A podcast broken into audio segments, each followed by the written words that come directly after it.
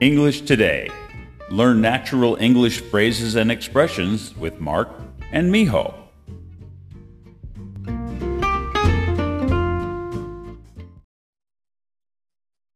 Hi, everybody. This is Mark. I'm Miho. Welcome to English Today. Today's lesson is vocabulary. We have two words today. The first is comply. It is a verb. Comply means to obey or adhere to rules, regulations, requests, or instructions. comply とは、規則、規制、要求、指示などに従う、遵守することを意味します。 Examples. Repeat after me. The employees must comply with the company's safety guidelines by wearing proper protective gear while working in the hazardous area. The employees must comply with the company's safety guidelines by wearing proper protective gear while working in the hazardous area.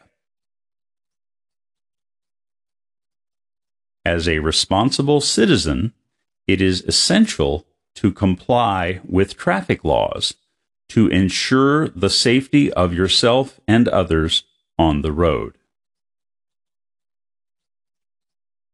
As a responsible citizen, it is essential to comply with traffic laws to ensure the safety of yourself and others on the road. Our second word is enhance. Enhance is also a verb. It means to improve or increase the quality, value, or effectiveness of something. enhance とは、何かの質、価値、効果を向上させる、または高めることを意味します。 Examples. Repeat after me. The new software update will enhance the performance of the computer, making it faster and more efficient.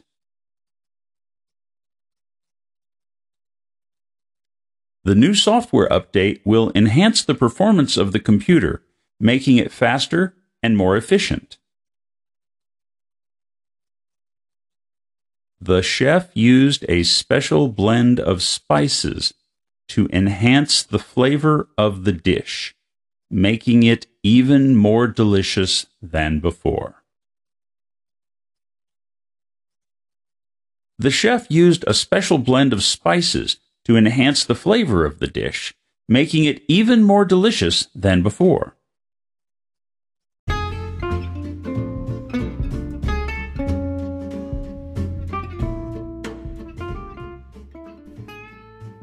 この番組に対するご感想やお問い合わせは、 番組の詳細欄にある E メールアドレス mburnhard at mbmbenglish.com にお願いいたします。また、あなたの英語のスピーキング、リスニング力が上がる英語コーチングのサービスをご提供しております。ご興味のある方は、アメブロにバーンハード美穂子の名前でブログを投稿しておりますので、そちらをご覧いただければと思います。